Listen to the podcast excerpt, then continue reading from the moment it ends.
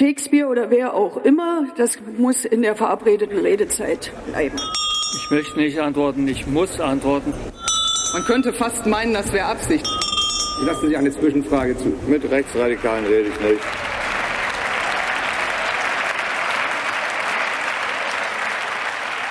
Guten Tag, hier ist der Bundestalk, der Podcast des Parlamentsbüros der Taz. Uns gibt es jetzt wöchentlich, nicht mehr nur alle 14 Tage wie bisher. Und wir reden über das, was uns auffällt und was uns aufregt. Und das ist gerade mal wieder die Ampel.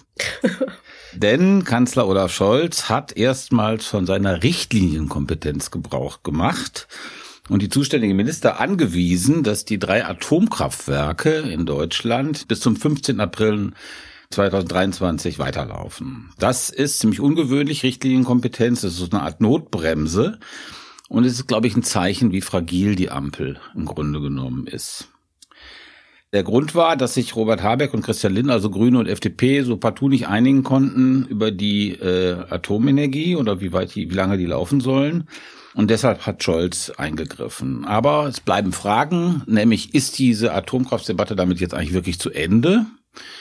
Oder gibt es eigentlich nichts Wichtigeres, über das man sich äh, streiten kann? Und darüber sprechen wir jetzt. Mein Name ist Stefan Reinecke, ich bin im Parlamentsbüro zuständig für die SPD und bei mir sind Anja Krüger. Ich bin Redakteurin im Ressort Wirtschaft und Umwelt und auch im Parlamentsbüro genau. der Taz. Genau, und für Robert Habeck zuständig, ganz wichtig heute. Genau.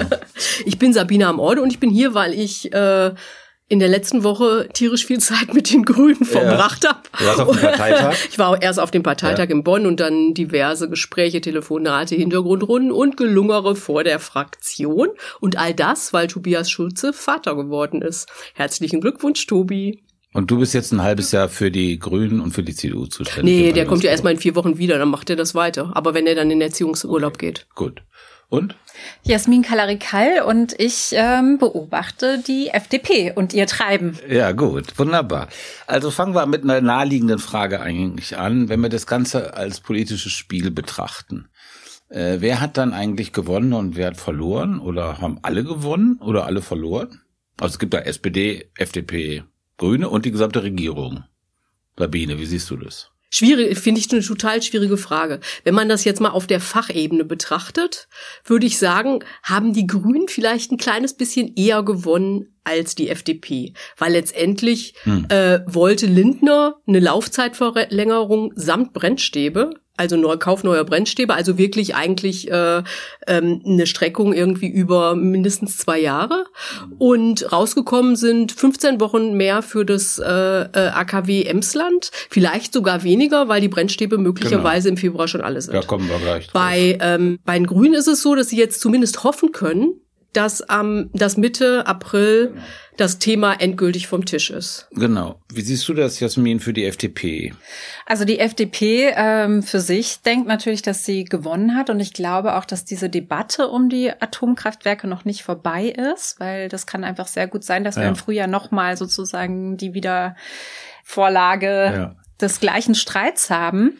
Aber ich finde, allein diese Frage, äh, wer hat gewonnen, zeigt einfach, dass diese Regierung in dieser Krise wirklich nicht angemessen reagiert. Mhm. Also, weil es geht ja nicht äh, darum, ob eine Partei gewinnt oder nicht, sondern es geht jetzt darum, genau. ähm, in dieser Krise das Land zu führen. Und daran sind die beiden oder die drei gescheitert, ja. Ja, also man kann bestimmt sagen, äh, dass die Ampel insgesamt nicht zu den Gewinnern gehört. Auf ja. jeden Fall. Nee, genau. Fall. Das so würde ich auch. so ja, ich würde sagen, Anja. wir, wir wissen am 15. April, wer gewonnen hat. Wenn am mhm. 15. April alles abgestellt tatsächlich wirklich alles abgestellt ist, dann haben die Grünen gewonnen.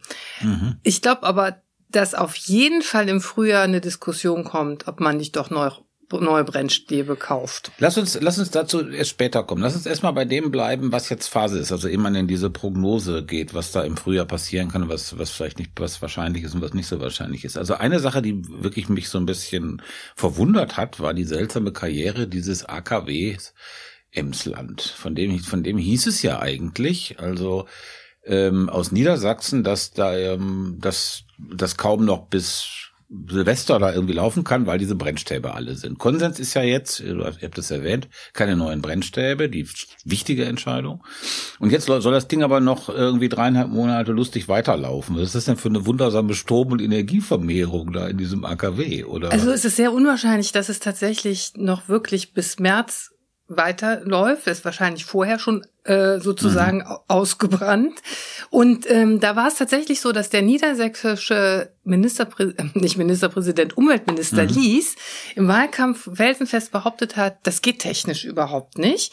Jetzt heißt es in Berlin dazu, der hatte bestimmte Betreiberinformationen nicht, was natürlich auch sehr beunruhigend ist. Wir reden hier von einem AKW und der Mann, der das beaufsichtigt, der weiß nicht alles, schon ganz schön schwierig. Mhm. Und technisch ist es so, das nennt sich konfigurieren, also man tauscht die Brennstäbe nicht aus, sondern man setzt sie um und guckt, ob irgendwo noch ein Brennstab ist, der noch nicht ganz erloschen ist.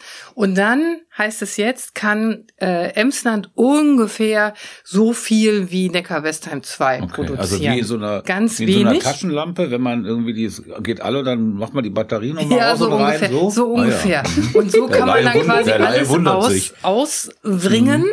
Und äh, da war eben ursprünglich die Betreiberinformation, dass das nicht geht. Und dann hat der Betreiber aber Aha. seine Meinung gewechselt. Und das ist natürlich schon ein Hinweis darauf, dass das alles sehr schwierig ist. Okay, aber dann bleiben wir nochmal bei dem Ablauf. Was ist eigentlich genau passiert? Also es gab, glaube ich, am Donnerstag eine Schalte, Telefonschalte von äh, den drei Akteuren in diesem Spiel, Scholz, Habeck, Lindner, mit dem Betreiber oder mehreren mit Betreibern. Den drei Betreibern. Mit den drei Betreibern. Hm. Und danach gab es diese seltsame Wendung, dieses, dieses völlig ausgebrannte AKW jetzt doch wundersamerweise über irgendwelche, über irgendwelche Tauschsachen doch wieder weiterlaufen kann. Und das war die Grundlage für Scholz Entscheidung. Dazwischen gab es aber den Grünen Parteitag. Ist das nicht auch dumm gelaufen für die Grünen irgendwie? Die beschließen da auf ihrem Parteitag mit viel Jubel dieses und, weiß ich nicht, 24 Stunden, 18 Stunden später kommt dann irgendwie, nee, andersrum? Ja, natürlich ist es scheiße. Also, äh, äh, dass sich Robert Habeck da hinstellt, quasi eine Rede hält zu der ganzen Gemengelage, seine, dass er auch als Atomkraftgegner zur, mhm. äh, zu den Grünen gekommen sei, dieser ganze Habeck eigene Pathos, ne? Und dann, äh, äh, das hält genau zwei Tage und mhm. am äh, Montag kommt dann Rums und die große Frage ist natürlich, was wusste Habeck zu dem Zeitpunkt, als er da auf die Bühne gestiegen ist? Was ist die Antwort? Ja, das weiß, das, die kann, ich kann diese Frage nicht beantworten, weil man weiß, dass es dieses Gespräch gab am Donnerstag, was du gerade schon erwähnt hast. Und die Frage ist jetzt, hat Scholz da eigentlich schon durchblicken lassen, ähm, wir werden das jetzt so entscheiden. Mhm. Es gab aber ja am Sonntag noch ein Gespräch was gescheitert ist. Es kann also genau. sein, dass die vorher nichts wussten. Also ich, ich, nach meinem Informationsstand kann ich das nicht wirklich letztendlich einschätzen, aber es ist natürlich alles in allem eine ganz schwierige Gemengelage und die Grünen probieren sich jetzt schon so zu retten, zu sagen, na ja, aber unser No-Go sind die Brennstäbe. Und das ist natürlich auch das erheblich größere genau. Ding, muss man sagen. Genau, das glaube ich auch. Ähm, ja, vielleicht kommen wir jetzt, ihr habt ja die, ihr habt das ja schon angespielt, alle drei. Ähm, die, wie man da jetzt darauf schaut, es hängt davon ab, was kommt. Ne? Also ist das jetzt sozusagen der Ausstieg, der jetzt sozusagen nochmal für ein AKW um 14 Wochen verschoben ist. Oder Kann ich noch eine Sache kommt, vorher ja, sagen? Natürlich. Weil ähm, dieser Frage, ich finde schon, dass du recht hast, Jasmin, natürlich, dass diese Frage, wer hat gewonnen und verloren, in dieser äh, augenblicklichen Krisensituation natürlich schon eine komplett irre Frage ist. Ja, mhm. Aber ähm, ich glaube, was echt ganz interessant ist, ist jenseits dieser fachlichen Sachen, also wie lange läuft jetzt dieses AKW, mhm. die Frage, ähm, was bleibt da eigentlich hängen? Und ich, was ich nämlich glaube, ist, dass es der FDP so halbwegs gelungen ist, dem Habeck dieses Ideologen Image überzuhelfen. Mhm. Und äh, das ist ja was, was er bisher nicht hatte und was ich glaube, sehr zu seiner Beliebtheit beigetragen hat. Mhm. Also es könnte sein, dass es da auf einer anderen Ebene eigentlich einen Point gegeben hat für die ja, FDP. Vielleicht. Ich meine, die Grünen haben ja interessant reagiert. Also insgesamt, vielleicht kommen wir noch mal auf diese Situation direkt nachdem äh, dieser Brief veröffentlicht wurde. Da hat Lindner sofort getwittert, toll, ja, sofort sein Erfolg gefeiert. Man muss da den Spin setzen. Äh, muss den Spin setzen, war auch offenbar nicht so überrascht von diesem Brief. Das hat ja irgendwie nur ein paar Minuten gedauert. Während bei den Grünen stundenlang erstmal gar nichts war, Fraktionssitzung, musste erstmal irgendwie offenbar tief durchatmen. Und ähm, aber eigentlich, ich meine, dass Habeck jetzt als Ideologe gilt, deswegen, die haben das doch schnell dann einfach gefressen und akzeptiert. Nee, ich glaube jetzt nicht mit der ähm, wegen der Entscheidung und der Reaktion darauf, sondern in dieser ganzen Debatte vorher. Weil ich glaube, dass dieses Argument äh, in dieser Energiekrise, wir haben eine Knappheit, die Kosten sind zu hoch, bei dem, ähm, der da nicht hundertprozentig in der letzten Umdrehung dieser Debatte drin ist und die ja so wahnsinnig mhm. kompliziert ist, ähm, dieses Argument, alles muss ans Netz. Mhm. Äh, wahnsinnig verfängt. Und okay. das hat äh, Habeck halt nicht gesagt. Also mhm. das ist das ist eigentlich eher mein Argument. Mhm. Übrigens hat Steffi Lemke auch relativ schnell reagiert und das äh, sich positiv dazu geäußert im Sinne von am 15.04. Mhm. ist Schluss. Mhm. Ja, wie gesagt, ist ja am 15.04. Schluss. Wie, was glaubt ihr denn? Was wird da passieren, Jasmin? Die FDP fühlt die sich jetzt ermutigt durch diesen großartigen Erfolg, dass so die so die SPD und Grüne das vor, vor sich hergetrieben hat? Also so ist ja die Selbstinszenierung von Lindner, wenn ich das richtig sehe. Ja, ich würde schon sagen, wenn man sich so das Gros der Reaktionen anguckt, dann finde ich, waren, waren die ja durchweg äh, positiv. Es gab dann so ein paar Stimmen, Wolfgang Kubicki, ne, der dann gesagt hat, nee, das, das, äh, wir brauchen mehr. Und auch ähm, Frank Schäffler, der gesagt hat, ja, das ist nur ein erster Schritt. Also mhm. ich glaube, diese Debatte zumindest um die AKWs ist nicht beendet. Aber die Frage ist ja, glaube ich, die hängt ja gar nicht bei der FDP. Ich glaube, dass die FDP diese Sie hat sich auch ähm, Lindner, finde ich, hat sich ja auch sehr vage geäußert mhm. mit, mit Blick auf den nächsten Winter. Werden wir dafür sorgen, ähm, dass es Versorgungssicherheit gibt? Wie er das dann interpretiert dann im Frühjahr, das wissen wir ja noch gar nicht. Es ist auch gar nicht klar. Es kann auch gut sein, dass Lindner diese Debatte dann wieder aufmacht mhm. und nicht nur so ein paar Leute aus der FDP. Und ähm, nur ganz kurz, ich glaube, dass diese äh, Frage ja vor allem eigentlich dann auch an, an Scholz hängt. Ne? Na klar.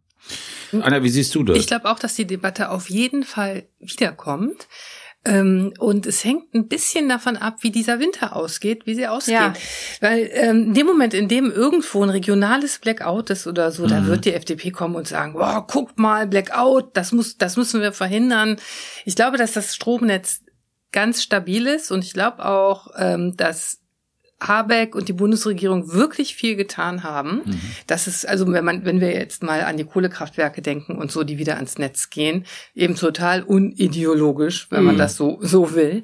Und ich glaube eigentlich nicht, dass es zu einem Blackout kommt, aber es kann natürlich immer, irgendwo schlägt der Blitz ein oder so.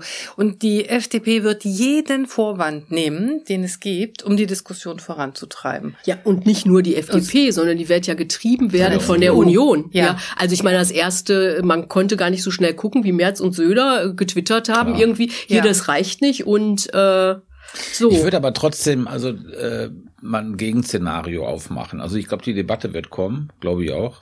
Genau aus dieser Mechanik. Die Union treibt die FDP, die FDP kriegt Panik, machen sie dann sowieso. Aber was, wenn man sich das politisch vorstellt, dann müsste der Bundestag ein neues Atomgesetz verabschieden. Da fließt die Koalition auseinander, würde ja, ich sagen. Eben. Also ich würde sagen, die SPD-Fraktion, so nehme ich das wahr, ist nicht irgendwie passiv oder gespalten, sondern die, deren Linie war, und zwar bis zu den Seeheimern keine neuen, also bis zum rechten Flügel der SPD keine neuen Brennstäbe. Das ist die Grenze. Und die gleiche Grenze haben die Grünen auch.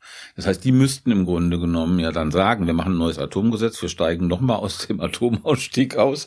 Das würden die Grünen dann in, nach 16 Jahren Opposition, nach einem Vierteljahr in der Regierung machen. Ich kann mir da, mir fehlt echt die politische Fantasie, mir das vorzustellen. Na, gleichzeitig ist es aber so, ich meine, äh, uns hat ja für vieles die politische ähm, äh, ja. Fantasie gefehlt, was sich im Augenblick abspielt. Also man weiß ja nicht, wie die Lage im nächsten früher ist. Das muss man ja. irgendwie mal vorwegschicken. Aber ich finde grundsätzlich auch, dass du recht hast. Also ich glaube, wenn es ein No-Go gibt für die Grünen, dann ja. sind es die Brennstäbe. Und äh, wir haben auch jetzt äh, am Telefon, also ich habe mich ein bisschen so durch die Fraktion ja. telefoniert, wie man das halt so macht, und haben welche gesagt, also dafür werde ich nicht die Hand heben. Das ist ganz klar. Und ich glaube, was auch ganz wichtig ist, ist, ähm, Scholz hat sich ja eigentlich jetzt auch festgelegt. Der hat ja gesagt, es gibt keine neuen Brennstäbe. Und da müsste er hinter zurückgehen. Und vorher hat er sich ja nie so richtig festgelegt in dieser Frage. Von daher ist es, äh, glaube ich, auch ein Punkt, der eher dafür spricht, dass man vielleicht doch nicht ganz so in Alarmbereitschaft sein muss. Aber sicher ist hier nichts. Ja, was auch dafür spricht, äh, dass das auf jeden Fall Grün und es SPD versuchen das zu vermeiden, ist, neue Brennstäbe heißt fünf Jahre. Mhm. Also bis Ende 24 oder so. Das ist Quatsch. Mhm. Das heißt definitiv, es wird äh, wirklich ein richtig langer Ausstieg aus dem Ausstieg. Und ähm, ich glaube auch, dass für die Grünen das total schmerzhaft wäre, auch für große Teile der SPD. Aber ich glaube auch, je nachdem, wie die Lage ist, also ich mhm. halte das durchaus für denkbar hält auch für denkbar, dass die Grünen das mitmachen, quasi aus staatspolitischer Verantwortung, wenn es gar nicht anders Gut, geht. Gut, da kommen wir noch mal auf deine Eindrücke, Sabine, bei dem Grünen Parteitag. Also äh, man, es gab, glaube ich, keinen Satz, der ohne Verantwortung auskam auf diesem Parteitag, oder? Ein Satz vielleicht schon, aber kein Beitrag. Äh, äh, also das auf jeden Fall. Ich fand das schon total irre. Also das haben die mantraartig äh, vor sich hergetragen. Mhm. Ähm, das eine war, es war immer so ein Zwei, äh, Zweiklang. Äh, einerseits, dass das alles eine wahnsinnige Zumutung ist, hat Steffi Lemke zum Beispiel auch in der AKW-Debatte gesagt, so eine ganz persönliche Zumutung. Ich bin ja angetreten äh, im Glauben, ich könnte das hier alles abwickeln und so. Und ähm, äh, dann kam aber immer sofort die Verantwortung. Und äh, äh, Omid Nuripur, also der Parteichef, hat das auch am Anfang ähm, äh, in seiner Auftaktrede total deutlich gesagt. Er sagte nämlich, ihnen würde ja jetzt immer vorgeworfen, sie seien mhm. so verdammt äh, äh, staatstragend. Und er hat das dann quasi so ins Positive äh, gekehrt und total offensiv gesagt, ja, wir tragen den Staat, wir tragen diese Gesellschaft, wir ja. tragen diese Demokratie. Mhm. Und ähm, Applaus, Applaus, Applaus, Applaus. Also ich mhm. fand das schon interessant. Ich meine, es war ehrlich gesagt der erste grüne Parteitag, auf dem ich jemals war. Oh, ähm, ja. Nach all meiner Zeit als ja. im politischen Journalismus ist es irgendwie, war es schon irre, aber ich habe mir das nicht so eindeutig vorgestellt. Also mhm. ich fand schon, dass die ähm, wirklich viel haben durchgehen lassen. Es ist, war auch nicht so, dass nicht debattiert wurde. Das würde ich Ihnen jetzt auch nicht, äh, würde ich auch nicht sagen. Aber am Ende haben sie sich dann doch immer bei Lützerath dann nur total knapp, aber immer für dieser, äh, für für die Bundesregierung sozusagen aber haben wir nicht auch gesehen, dass das eigentlich total egal ist, was die sagen? Denn es ist doch so, dass im Grunde genommen die Troika aus Lindner, Scholz und Habeck die haben da was ausgemacht. Wir wissen jetzt nicht genau, was zu diesem Zeitpunkt festgestellt, festgestanden hat. Aber es gab auf jeden Fall schon eine Entscheidung. Wie auch immer, in welchen, in welchen nee, das weiß man, das so. weiß man nicht. Naja, aber es äh, heißt ja auch aus Teilen der SPD, dass die schon wussten, dass irgendwas kommt. Ob das jetzt die Richtlinienkompetenz war oder irgendwas, das, das war vielleicht noch nicht klar. Aber es war auf jeden Fall klar, dass irgendwas passieren würde. Ja, ja, gut. Die Frage ist ja, was heißt es äh, äh, aus Sicht der SPD und vor allen Dingen auch für den Kanzler? Ja, genau. Also ich glaube, ich sehe das ein bisschen anders. Also das, ähm, ich glaube, die Situation war doch so für die Ampel und Scholz ist da ja schon irgendwie dann verantwortlich als Kanzler, dass äh, das, was da gedroht hat, war die totale Blockade dieser Regierung. Also die Grünen haben das ja auch teilweise gesagt, Kindler zum Beispiel, ne? Äh, wenn die FDP jetzt, die hatte das ja blockiert, dieses im, Umlaufverfahren, diesen sozusagen Reservebetrieb, den Habeck dafür die AKWs vorgeschlagen hätte. Und das musste ja wegen ISA 2 aus irgendwelchen technischen Gründen, äh, musste dann Kabinettsbeschluss her und zwar bald und nicht irgendwann, weil dann hätte man das Ding überhaupt nicht mehr in den Reservebetrieb nehmen können. Und das war das Szenario, wir haben jetzt diese Sitzungswoche, die nächste ist im November, das war das Szenario. Und beide, also Lindner und Habeck, konnten sich einfach nicht einigen. Und äh, wenn man das, wenn er das, wenn Scholz das hätte laufen lassen, hätte wäre folgende Situation möglich gewesen. Du hast nämlich vielleicht eine Stromkrise, so wie du vorhin die angesprochen hast, äh, Anja, und ähm, dann hast du ja die Ampel hat konnte sich nicht einigen und deswegen gibt's jetzt keinen AKW-Strom. Also das wäre das totale politische Aus für die Ampel gewesen. Und in diesem Moment und auch erst nach dem Parteitag finde ich richtigerweise hat Scholz dann gesagt, okay, dann machen wir das jetzt so. Im Prinzip ist es grünnah, diese Entscheidung, ja.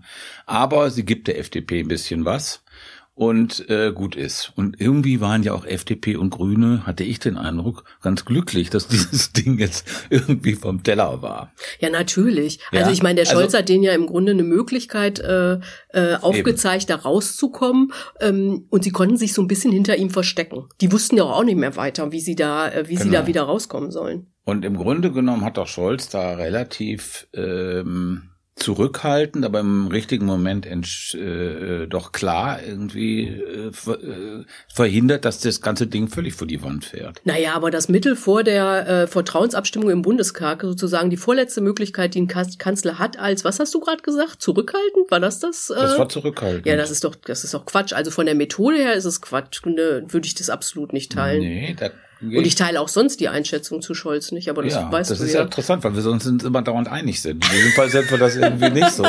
Weil ich, wenn man sich vorstellt, also Scholz hätte dann vorher sagen können, äh, so und so ist das mit diesem Atomding und, und die, die Grünen dürfen das jetzt beschließen auf ihrem Parteitag. Also ich glaube nicht, dass er, dass das sozusagen eine klar eine moderierende Rolle gewesen wäre, wenn er dem Grünen Parteitag gesagt hätte, was sie zu beschließen haben. Aber was wäre denn die Alternative gewesen? Die Alternative wäre gewesen, es wäre äh, das Gesetz nicht geändert worden. Ja. Was wäre passiert? Ende des Jahres Ende. aus. Genau. Ja. Und wer wäre dafür verantwortlich gewesen? Die FDP. Ist ja erstmal die Frage, ob die das wirklich tatsächlich gemacht hätten. Da würde ich ja noch viele Fragezeichen stellen. Und Wäre das so schlimm gewesen? Es ist doch so, diese, dieser Beschluss jetzt ist ja jenseits aller Fakten. Es gibt einen Stresstest. Es soll eigentlich mhm. ursprünglich im Dezember entschieden werden, ob das überhaupt nötig ist. De, diese Stresstests, die sind wirklich sehr anspruchsvoll. Also die mhm. gehen wirklich von allen möglichen Eventualitäten aus. Und es ist eher unwahrscheinlich, dass die zu diesem Ergebnis kommen werden.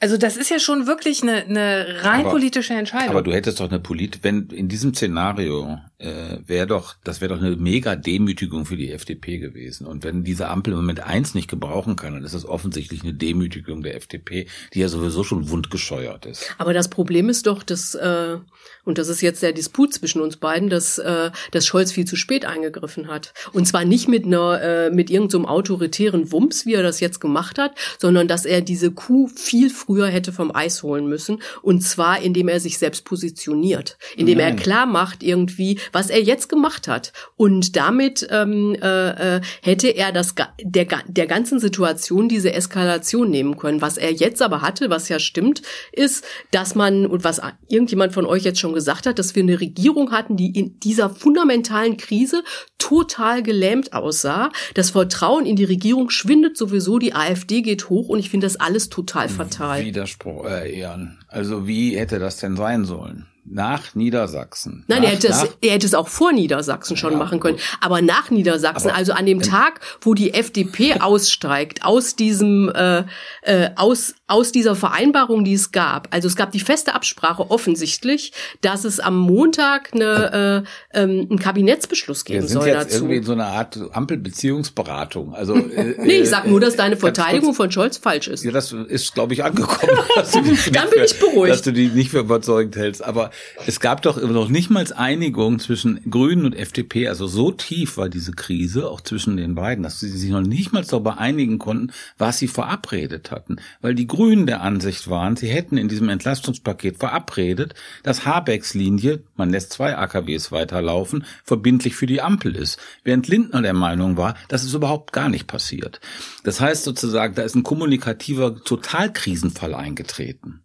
Und welche segensreiche äh, Rolle dann der Kanzler hätte spielen können, um das Simsalabim aufzulösen, erschließt sich Na, der war ja so bei ganz. den Absprachen offensichtlich auch dabei, oder? Und äh, hat aber keine Deutungshoheit über die äh, äh, Interpretationen der beiden anderen Partner. Aber wir sehen doch ein Muster bei der FDP. Die macht das ja nicht zum ersten Mal. Bei den E-Fuels zum Beispiel, da war es ganz ähnlich. Und äh, da ist doch schon die Frage, als Bundeskanzler muss man das nicht auch ein bisschen vorwegnehmen, wie, wie sich die Regierungspartner verhalten und tatsächlich frühzeitig einschreiten. Das ja. finde ich auch. Also wie gesagt, ich glaube, ähm, dass du als Kanzler in so einer Dreierkonstellation, wo die beiden kleineren Partner noch größer sind als deine eigene Partei, dass du da nur moderieren kannst, so wie Merkel das getan hat. Und dass so eine Sache wie Machtwort, Basta, Schröder, das ist eben nur in einer anderen Machtkonfiguration möglich. Aber das heißt, es gibt doch nur die beiden Möglichkeiten. Und du Nein. reduzierst es auf zwei Möglichkeiten, Nein. aber es gibt doch noch viele andere. Entweder er, er moderiert nur oder er sagt Basta. Nein, ich, ich sehe keine Möglichkeit, wo der, wir waren nicht dabei bei diesen Gesprächen zu dritt, aber ich hatte sowohl den Eindruck, dass für die Grünen, wo das doch so ein Identitätsthema ist mit den AKWs, für Lindner war das eine Riesenversuchung natürlich. Jasmin, vielleicht kannst du das bestätigen oder negieren. Eine Riesenversuchung, die Grünen vorzuführen als so eine technikfeindliche Oldschool äh, Ideologentruppe. Äh, Ideologentruppe. Und das, diese Versuchung war so riesengroß für beide. Und da kannst du im Grunde, also ich sehe keine andere Möglichkeit von Scholz. Aber Jasmin, wie siehst du das?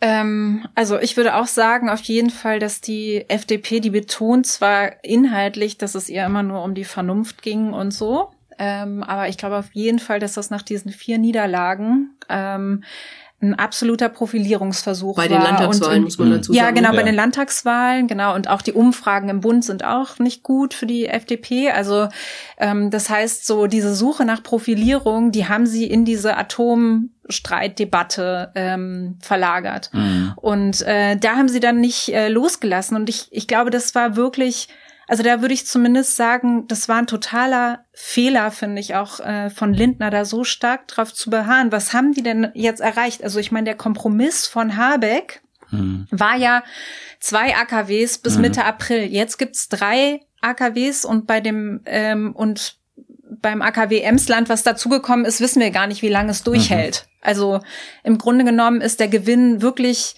gering und mhm. ähm, das finde ich, äh, zeigt mir auch, dass der nicht, also dass Lindner nicht äh, im Wohle des Landes quasi agiert. Mhm. Ne, dass er irgendwie ihm war da in diesem Fall einfach so das Überleben der Partei, das Profil der Partei wichtiger als irgendwie eine vernünftige Entscheidung jetzt mal aber zu da, treffen. Aber selbst da hat's ja nicht funktioniert, ne? Weil ich meine, er hatte das hat ja schon vor der Niedersachsenwahl sozusagen im Wahlkampf dieses ganze Drama stattgefunden ja. und sie sind in Niedersachsen aus dem Landtag geflogen. Also man könnte noch nicht, kann noch nicht mal ganz klar sagen, ob ob ihnen das in irgendeiner Weise irgendwie nutzt, ja. Hm.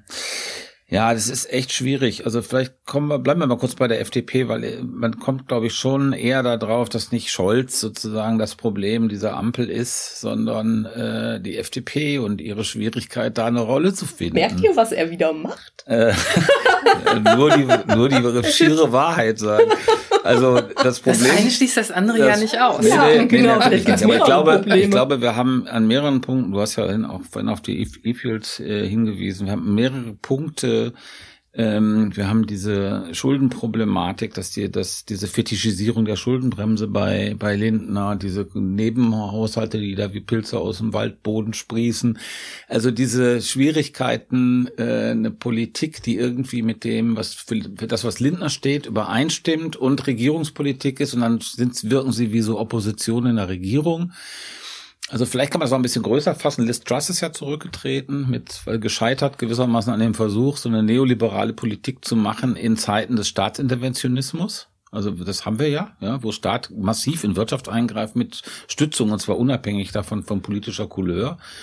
Und ähm, also Lindner ist jetzt nicht Liz Truss, aber man sieht schon so ein bisschen das Problem. Also es ist nicht nur so das Rollenproblem, sondern vielleicht hat auch diese neoliberale Politik in diesen Zeiten einfach, insbesondere in der Regierung, einfach ein Riesenproblem. Ähm, irgendwie das Feind zu scharf zu stellen, ja. was was sie wollen, also sozusagen Re Realitätsanforderungen und, ja. und Ideologie in die Deckung FDP zu bringen. kann nicht umschalten und hat, die ja. hat überhaupt gar keine Strategie. Also sie kann nicht aus diesem Oppositionsmodus raus und die kann auch verrückterweise eigene Erfolge nicht verkaufen. Das mhm. 9-Euro-Ticket. Die super Maßnahme, das populärste äh, das Teil aus dem Entlastungspaket. Aber das war doch für den Grünen. Nein, das war, dass die Idee hatte tatsächlich Wissing. Okay. Und äh, die Grünen haben auch anfangs versucht, sich da ein bisschen zurückzuhalten. Und ähm, die FDP hat da überhaupt nichts draus mhm. gemacht. Und das ist, mhm. da, da, da ist man ja auch ein bisschen fassungslos, weil man denkt, etwas, was so gut funktioniert hat. Mhm. Die haben nichts draus gemacht.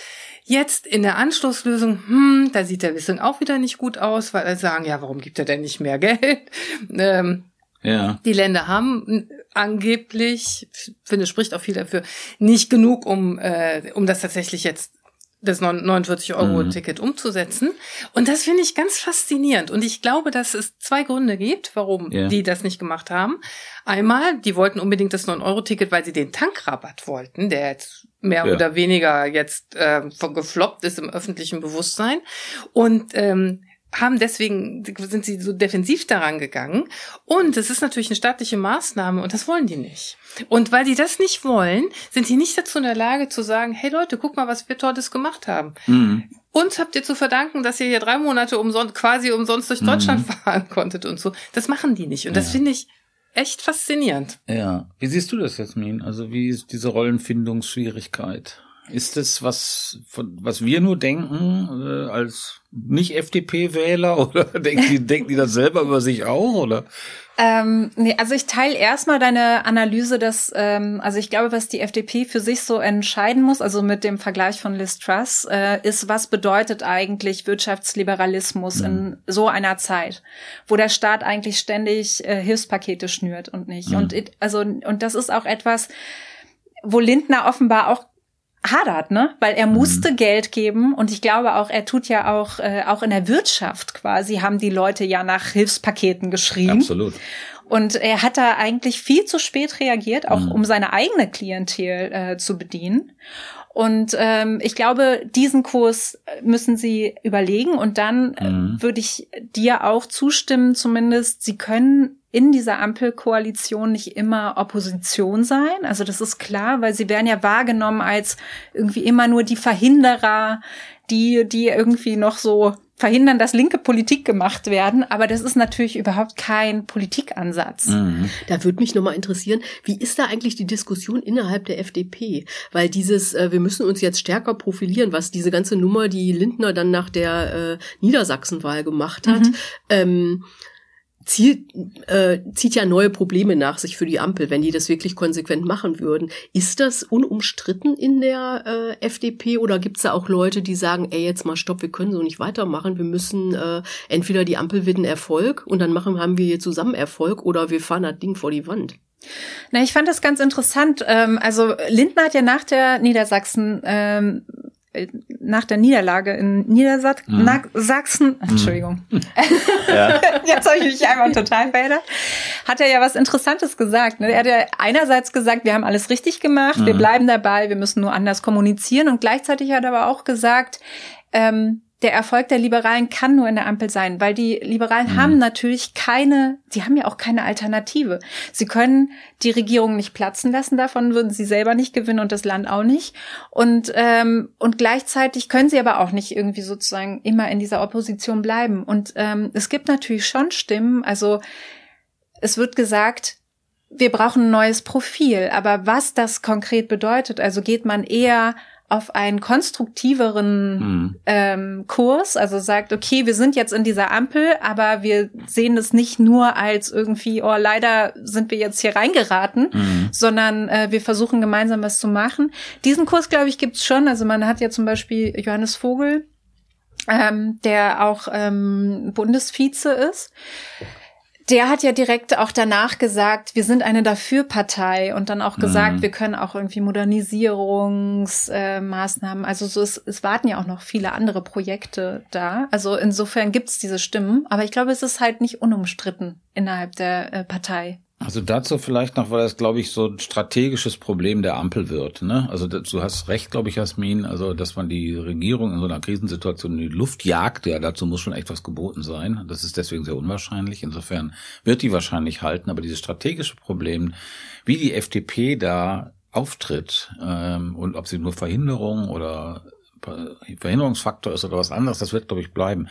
Und ähm, das hat ja eine Geschichte, das wollte ich nur mal kurz dran erinnern. Also wir haben 2009, 2013 gehabt, diese FDP ja. Schwarz-Gelb, ja, Gurkentruppe, wo die sich vom ersten Moment an da bekriegt haben, haben, ja, und eine ähnliche Konstellation im Grunde genommen da, da war. Also Westerwelle hat nach einem Jahr, nachdem er Außenminister schon war, noch so eine, wie, ist er wie so ein Oppositionspolitiker aufgetreten. Also genau. da gab es so ein ähnliches mhm. Problem. Es hat nicht, hat nicht nur jetzt sozusagen mit der ökonomischen Lager zu tun. Es hat nicht nur mit Nein. SPD und Grünen mhm. zu tun. Es hat was mit der FDP zu tun. Ich erinnere dann an, äh, an die äh, Jamaika-Verhandlungen, die dann Lindner mal eben kurz in die Luft gejagt hat. Also da ist doch irgendwas an, da ist doch mehr. Ja, sie also, fremdeln mit dem Regieren. Sie fremdeln mit dem Regieren. Und doch erstaunlich, wie wenig Lernprozesse es da gibt in dieser Partei. Das verwundert mich. Mhm.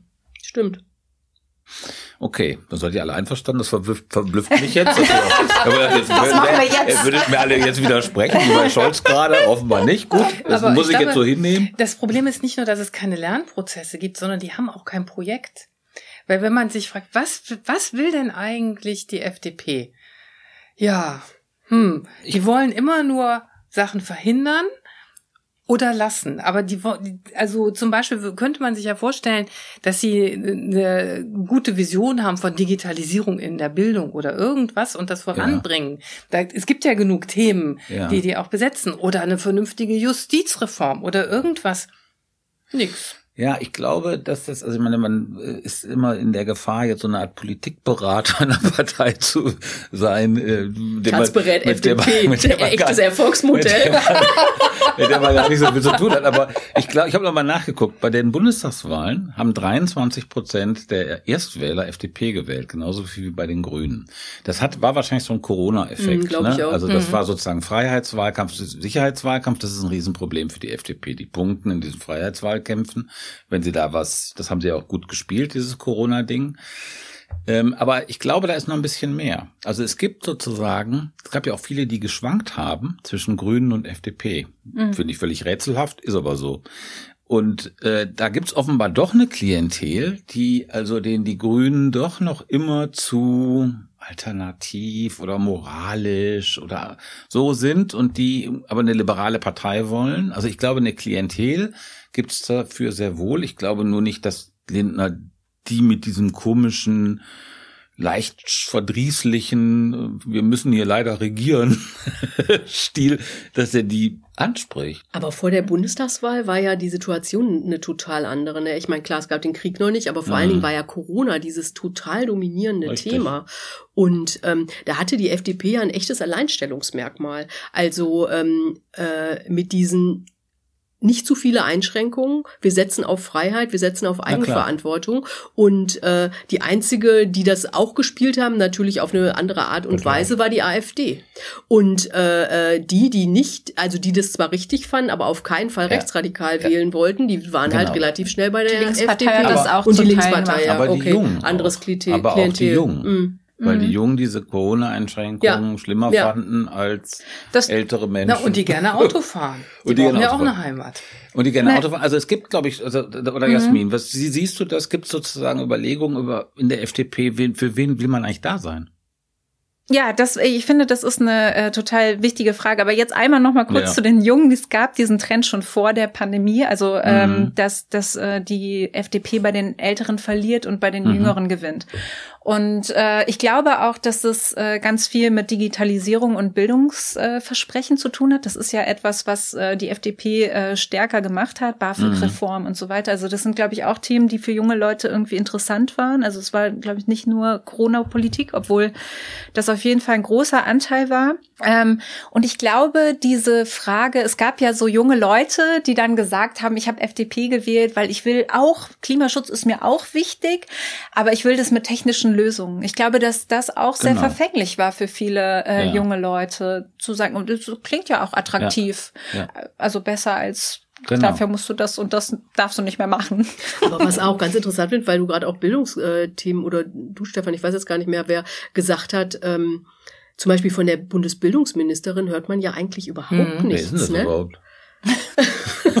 Entschuldigung. Sorry. Frau Strack-Watzinger. Strack-Watzinger. Mhm. Ja. ja. Ja, ja, richtig. Mhm. Mhm. Immerhin, Doppelnamen gibt's noch in der FDP. Mehrere, ja. Vielleicht kommen wir noch äh, zu den zu den Grünen. Also wenn wir uns jetzt nochmal die Ampel insgesamt anschauen. Ähm, wir haben es ja gerade schon kurz angesprochen, also ganz glanzvoll war das jetzt auch nicht mit dieser, mit diesem Atomausstieg für die Grünen. Es gab ja vorher, auch bei Habeck, ja diese Gasumlage. Das ist ja jetzt auch nicht so ganz grandios geendet. Und also die Grünen sind ja auch, glaube ich, in den Polls geht es ein bisschen runter. Es gibt so einen gewissen Entzauberungseffekt, glaube ich, bei Habeck. Wobei die immer noch, Habeck und Baerbock immer noch weit ja, vorne liegen. Ja, ja, aber mhm. trotzdem, es gibt so ein bisschen, äh, also auch so diese ähm, von vielfach bewunderte ähm, Erklärungskompetenz ähm, von Habeck. Ähm, die fällt, fällt in den letzten Interviews in letzter Zeit ja doch so ein bisschen schmallippig aus. Ja, die ähm, hat wirklich auch gelitten durch die Gasumlage. Ja weil er da was vertreten hat, äh, was für viele Leute einfach überhaupt nicht nachvollziehbar gewesen mhm. ist. Also wenn man sich mal vorstellt, 34 Milliarden Euro im Jahr mhm. ist echt eine Menge Geld, äh, dass, dass die Verbraucher das aufbringen sollten. Mhm. Und ähm, es scheint ja auch so zu sein, dass da die Energiekonzerne mitgeschrieben haben an dem Gesetz. Äh, das ist auch keine gute Idee, weil die haben einfach andere Interessen als die Grünen und als, als die Bürger. Und ich glaube, dass man da auch so ein Stückchen gesehen hat, dass Habeck eben nicht der Alleskönner ist. Der, mhm. der hat auch seine Grenzen. Und Kann gar nicht übers Wasser gehen. Ja. und es ist ja so, der hat, der hat wirklich ja äh, unglaublich viele gute Experten mitgenommen ins ja. äh, Wirtschaftsministerium. Und wenn die 2017 also als Staatssekretäre meinst du, als Staatssekretäre und auch so andere, mhm. ne? Und wenn die alle 2017 da eingezogen wären, ja. dann wären wir heute nicht in der Situation in, in dieser Energiekrise, weil die natürlich die Energiewende wirklich vorangebracht hätten. Und äh, weil die wirklich viel können, glaube ich. Aber das ist ja gar nicht das, was jetzt auf der Tagesordnung mhm. steht. Also auch, ja, Energiewende wollen wir auch alle, klar, mhm. keine Frage. Selbst der Lindner nennt das ja, nennt ja Windräder Freiheitsenergien und so. Ja. Aber die Prioritäten, die, Immer sitzen, wieder schön. die sind also, jetzt die woanders. brauchen wirklich eine Beratung. Ja. Und das ist ja, und das ist das Problem. Und äh, auf diese Lage sind sind die, diese Leute nicht vorbereitet. Also mhm. die machen das bestimmt besser, als die Leute von Peter Altmaier das gemacht hätten. Das muss man auch sagen. Mhm. Das wäre ja die größte Katastrophe gewesen, wenn äh, der quasi diese ja. Krise hätte jetzt bewältigen müssen. Ich glaube, das wäre gar nicht gut Aber die Gasumlage war schon ein echtes totales ja, Fiasko. Total, total. Aber würdest Absolut. du dann sagen, denen ja. fehlt die Expertise für so eine Gasumlage? Ich meine, das ich ist ja das, was sich da die, ableiten ob das würde. wirklich so ist. Ich glaube aber, dass die das teilweise glauben und deswegen eben auf so externe Beratung zurückgreifen. Mhm. Und das ist ein Fehler, den hat Rot-Grün schon nach 1998 gemacht. Ja. Die haben bei vielen Sachen wirklich beraten. Die haben Berater aus Unternehmen äh, sozusagen sich in die Ministerien geholt, weil die gedacht haben, ach, das sind ja die Praktiker, die wissen ja, wie es geht und so. Und das ist natürlich ein Irrtum zu glauben, es handelt ja. sich nur um technische Fragen. Es handelt sich immer auch um politische Fragen. Genau.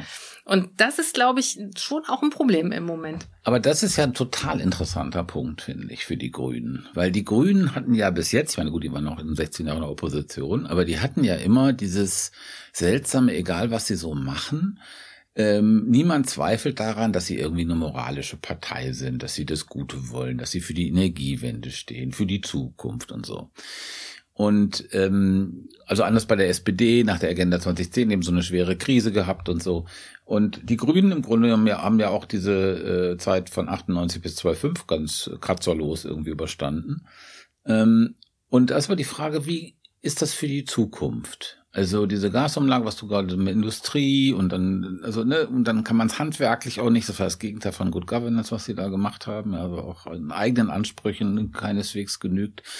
Ähm, also gibt es jetzt die Möglichkeit, dass die Grünen auch so ein so ein, so ein was an, dass an denen das kleben bleibt von ihr macht so viele Kompromisse, Saudi-Arabien, Waffenlieferungen, also dass das die eigene Klientel äh, nervös macht oder sind die so, ähm, weiß ich nicht, wie Deutsch, ja, kann man fast sagen, dass sie das, äh, die Führung alles nachsehen, oder? Also auf dem Parteitag hatte ich ähm, äh, den Eindruck, dass sie denen schon ganz schön viel nachsehen. Ich meine, ja. Baerbock hat ja in ihrer Rede probiert, es quasi zu drehen. Also da ging es nicht um Saudi-Arabien, sondern dann ging es um die Waffenlieferung äh, in die Ukraine, wo sie mhm. sinngemäß gesagt hat, wir liefern diese Waffen, weil wir eine Friedens- und Menschenrechtspartei sind. Also es sei kein Widerspruch, sondern es sei ja. genau das Argument dafür. Kann ja. man natürlich so machen. Dann ähm, bei Saudi-Arabien, also bei der Frage, äh, darf man Waffen an, nach Saudi-Arabien äh, verkaufen, wo es ja zugegebenermaßen um ein EU-Projekt ging und um alte Verträge, das muss man schon äh, einräumen, aber da hat sie sich echt äh, zu so einem kruden Satz verstiegen. Sie hat nämlich gesagt, ähm, äh, ja, dass sie ja total für Gemeinschaftsprojekte sind, da spricht ja auch viel für. Ähm, aber weil Einzelprojekte ja teurer sind, stimmt auch, aber mhm. dann das Argument, weil sonst reicht das äh, Sondervermögen nicht und sonst kriegt Lisa Paus ihre Kindergrundsicherung nicht durch. Ja, und da dachte ich echt, ey Mann, das ist jetzt mal echt ein bisschen billig. Das ist schon ein bisschen Beleidigung, ja, oder? und es war aber ja. so, dass Baerbock am Ende, also ich meine, es gab schon mhm. viel Widerspruch, aber am Ende ist dieser äh, ähm, äh, etwas veränderte ähm, Antrag des Bundesvorstands durchgegangen.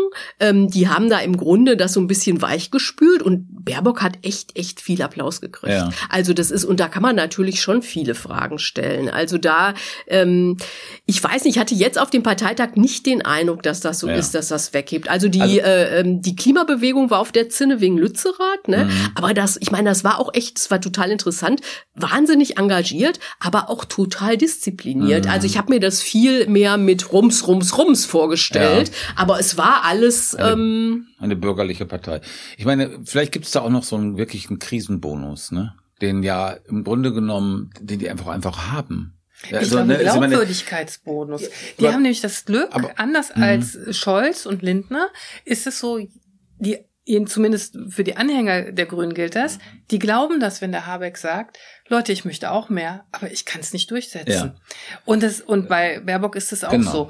Und äh, das ist natürlich ein Riesenglück, ja. weil ob das immer so ist, das wissen wir ja gar nicht. Ja, ja ne? aber das meinte ich aber im Grunde ist, genommen, ist sozusagen dieses, diese rhetorische Figur.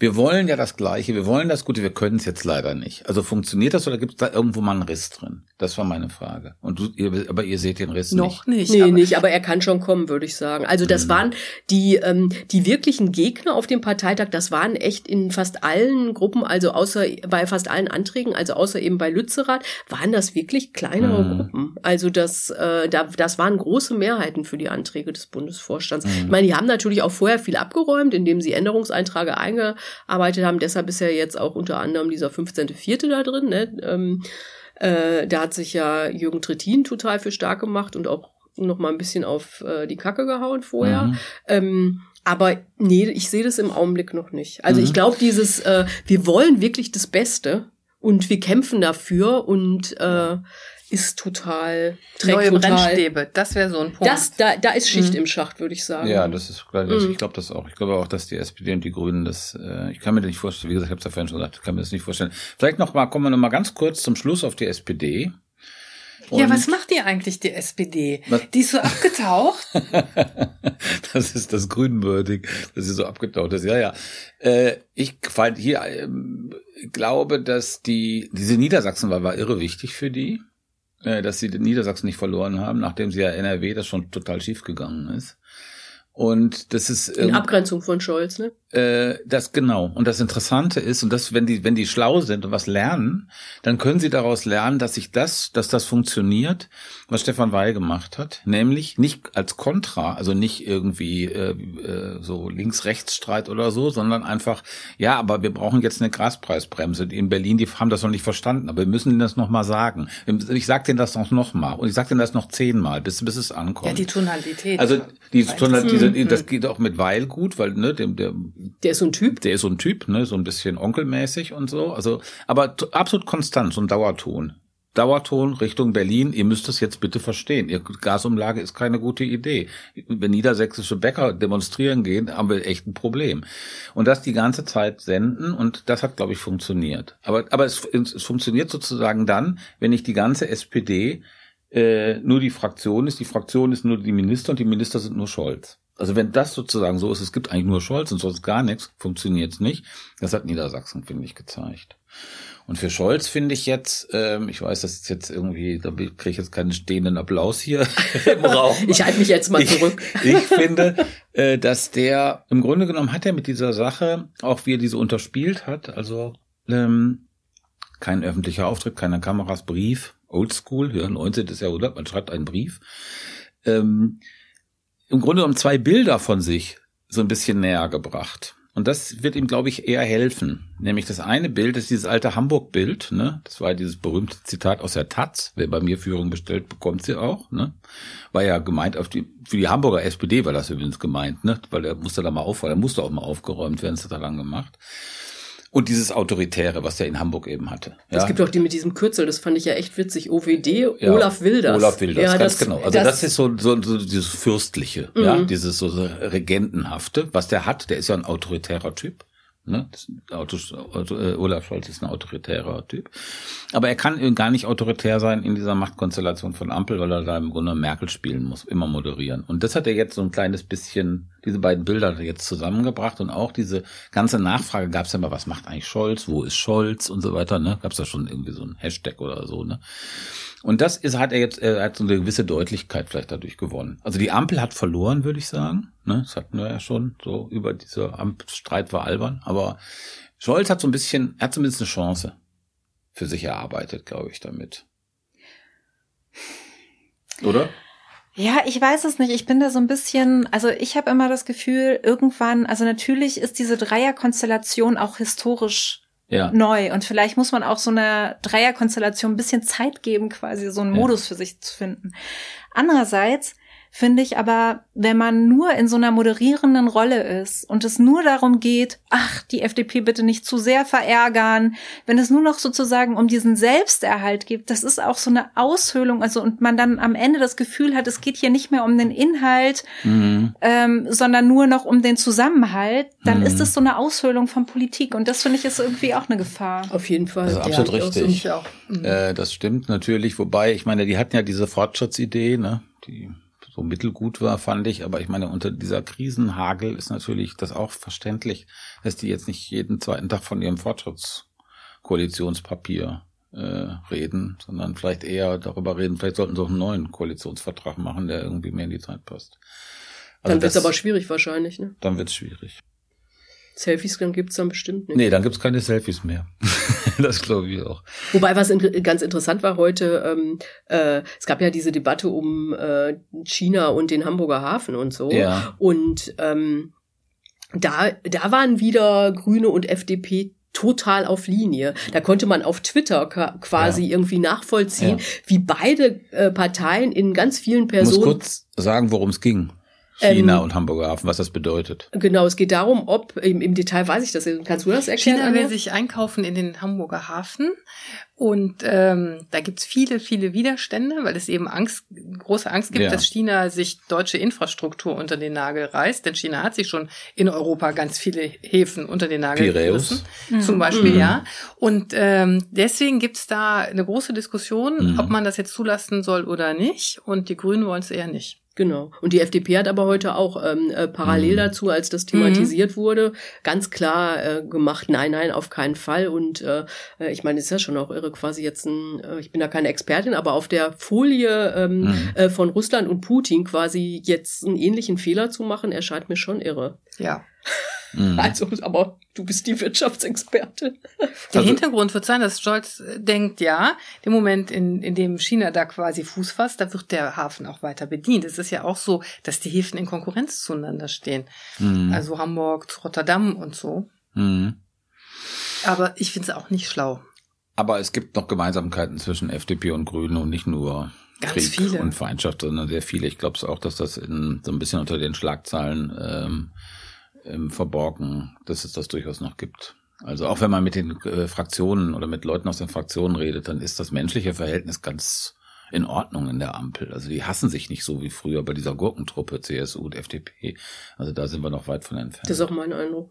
Hm. Gut. Ja, dann danke ich euch ähm, für dieses Gespräch und das war der Bundestalk. Ähm, nächste Woche wieder. Yeah, yeah. Äh, es wird, wie gesagt, jede Woche jetzt. Nicht nur alle zwei Wochen wie früher. Wir bedanken uns bei Nikolai Kühling für die Technik und bei Anne Fromm für die äh, Redaktion. Wenn euch das gefallen hat und ihr uns Geld geben wollt, macht das ruhig. Tatsächlich ist da die Adresse. Und wenn ihr Kommentare oder Fragen habt, äh, bundestalk.taz.de und dann bis nächste Woche und tschüss. Tschüss. Tschüss. Tschüss.